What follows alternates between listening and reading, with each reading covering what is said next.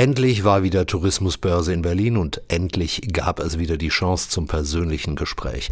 Das habe ich genutzt und vor allem auch mit vielen deutschen Touristikern und deutschen Reisezielen gesprochen. Und es war schon ein Fest, viele liebe Freunde und KollegInnen wiederzusehen. Davon wird in den nächsten Reiseradio-Podcasts die Rede sein.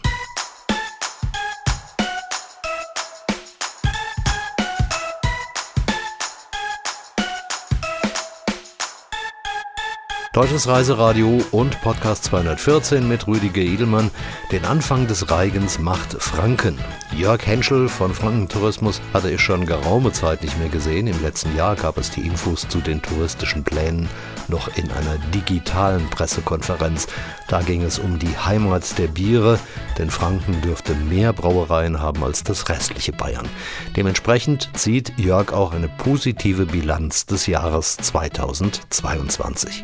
Bilanz im letzten Jahr war sehr gut. Also wir hatten schon fast wieder das Vorkrisenniveau von 2019 erreicht. Fehlen noch 7,5 Prozent von den Übernachtungen. Aber die Sommermonate, gerade der Juli und August, waren besser als 2019.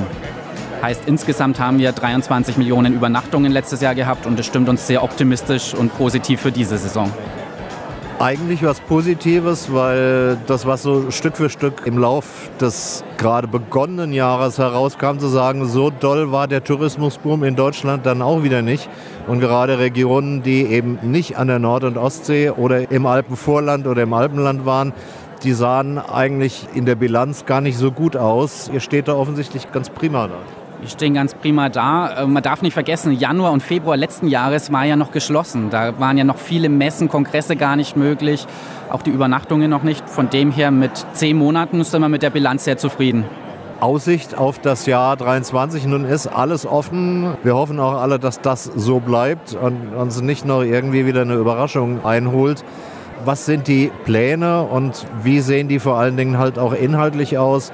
Weil ich glaube, für Reisewerbung und den Anreiz braucht es halt auch immer wieder neue Themen. Wir haben dieses Jahr eine neue crossmediale Kampagne am Start, nennt sich Perspektivwechsel, nachhaltiger Urlaub in Franken. Und hier rücken wir ganz bewusst unsere nachhaltigen Angebote in den Fokus. Franken ist ja an sich schon nachhaltig. Wir haben sehr viele zertifizierte Wanderwege, zwei zertifizierte Qualitätswanderregionen, also viel Naturangebote auch. Aber das ist nur ein Bereich. Dazu gehört natürlich auch die Kulinarik, regionale Produkte mit Direktvermarktern, aber auch die nachhaltige Anreise mit dem ÖPNV. Und hier können wir mit der Bayerischen Eisenbahngesellschaft und dem Verkehrsverbund Großraum Nürnberg sehr stark punkten, weil wir sehr viele gute Verbindungen mit Bus und Bahn auch vor Ort haben. Das heißt, auch so eine Rundreise durch bestimmte Ecken geht theoretisch mit öffentlichen Verkehrsmitteln. Kann man das sich einfach auch noch ein bisschen besser organisieren lassen? Beispielsweise mit Gepäcktransport, wie das bei Fahrradtouren auch der Fall ist. Aber wenn ich beispielsweise jetzt eine Tour durch die Fränkische Schweiz mache, habe ich kein Problem damit, zwischendrin mit Bus oder mit der Bahn irgendwo ein Stück zu fahren. Aber ich möchte natürlich, wenn ich woanders übernachte, nicht den ganzen Tag mein Gepäck mit mir rumschleppen. Hier gibt es viele Veranstalter oder auch Hotels, die dann Gepäcktransport von A nach B eben anbieten, sei es bei Wanderungen oder bei Radtouren. Der VGN bietet gerade am Wochenende auch Freizeitlinien in den verschiedenen Regionen an. Das heißt, dass man hier nochmal besser miteinander vernetzt ist und auch von den kleinen Orten mobil ist inhaltlich, thematisch. Die Nachhaltigkeit ist ja so ein bisschen auch der, der Rahmen, der zwar immer wichtiger wird und ohne den man nicht mehr auskommt, aber alleine die Information, wir sind jetzt noch ein bisschen nachhaltiger, reicht wahrscheinlich jetzt noch nicht aus, um den Kick auszulösen, zu sagen, oh, Franken muss ich unbedingt mal wieder hin. Das ist nur ein Aspekt, da gebe ich dir recht. Ähm, wir schulen auch unsere Betriebe sehr stark im Thema Nachhaltigkeit oder auch Digitalisierung, um da noch einmal einen Schwung in den nächsten Jahren auch reinzubekommen. Und dieses Jahr haben wir ein Jubiläum, 50 Jahre Naturpark Frankenwald, das dieses ganze äh, Thema auch noch mal untermauert. Was gibt es sonst an Themen? Weil äh, Franken ist ja reich an thematischen Angeboten, historischer Art, kulinarischer Art. Und gerade das Historische schlägt sich ja sehr oft auch in irgendwelchen UNESCO-Welterbe-Geschichten nieder. Wir haben fünf UNESCO-Welterbestätten in Franken. Einmal die Würzburger Residenz, der bayerische Limes, dann Bad Kissingen als eine der Great Spa Towns of Europe und zwei besondere Welterbestätten. Einmal Bamberg feiert dieses Jahr 30 Jahre Jubiläum UNESCO-Welterbe, die ganze Altstadt. Und Bayreuth, das markgräfliche Opernhaus, auch UNESCO-Welterbe, hier eröffnet neben dem markgräflichen Opernhaus im Redutenhaus ein Welterbezentrum im Mai diesen Jahres. Kann man äh, das Opernhaus eigentlich auch außerhalb der Vorstellungen besichtigen bei einer Stadt, bei einem Stadtrundgang? Kann man besichtigen. Es gibt geführte Touren, die man dann entsprechend auch buchen kann, beziehungsweise auch öffentliche Touren zu bestimmten Zeiten. Besonderes Flair ist natürlich, wenn man es bei einer der Vorstellungen sich dann auch ansieht. Das ist sicherlich richtig, aber Bayreuth einfach in der Kombination aus Richard Wagner, aus Markgräflichem Opernhaus, Musikerfreunde und die Bierkultur spielt auch noch eine Riesenrolle. Also ich glaube, das ist ein Ort, ein Städtchen, wo man sich auch über mehrere Tage gut beschäftigen kann und wohlfühlen.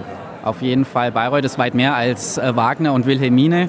Du hast es angesprochen, Bier mit Meißels Bier Erlebniswelt hat jetzt im letzten Jahr auch ein neues Urban Art Hotel eröffnet, also sehr stark auch auf Kunst ausgelegt. Und da Bayreuth zwischen Fichtelgebirge und Fränkischer Schweiz liegt, hat man natürlich auch einen hervorragenden Ausgangspunkt für Wanderungen oder Radtouren in die Region.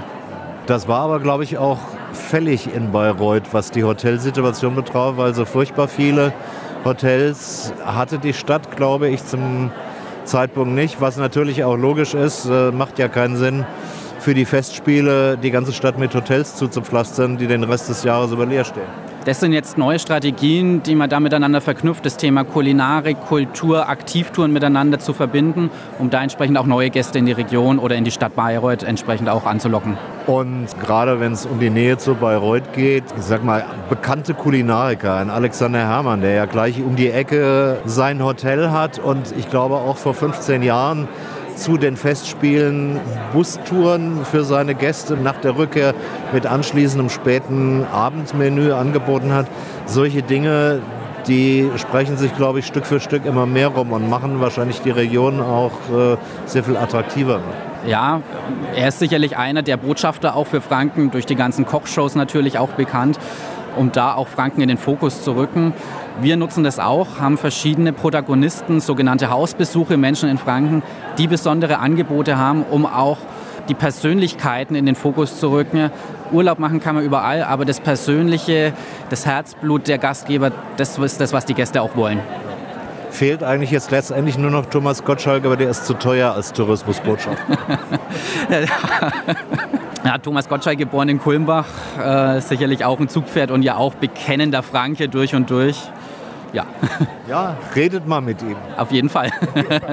Also Thomas, solltest du dich ins deutsche Reiseradio verirren, denk mal über die Position des Markenbotschafters nach. Zur Belohnung gäbe es auch ein ganzes Jahr lang fränkisches Freibier.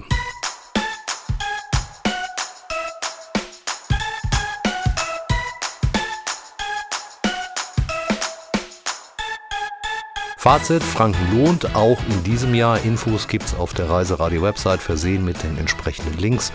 Mehr Infos zu deutschen Reisezielen folgen.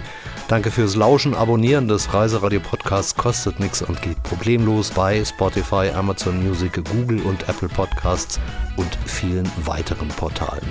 RSS-Feed inklusive, denn das Vorbeisurfen auf der Website bringt reichlich Zusatzinfos sowie Fotos, Links und alles, was für die Reiseplanung wichtig sein könnte. Folgt der thematische Ausflug nach Sachsen in der nächsten Ausgabe. Soon to come und bis bald.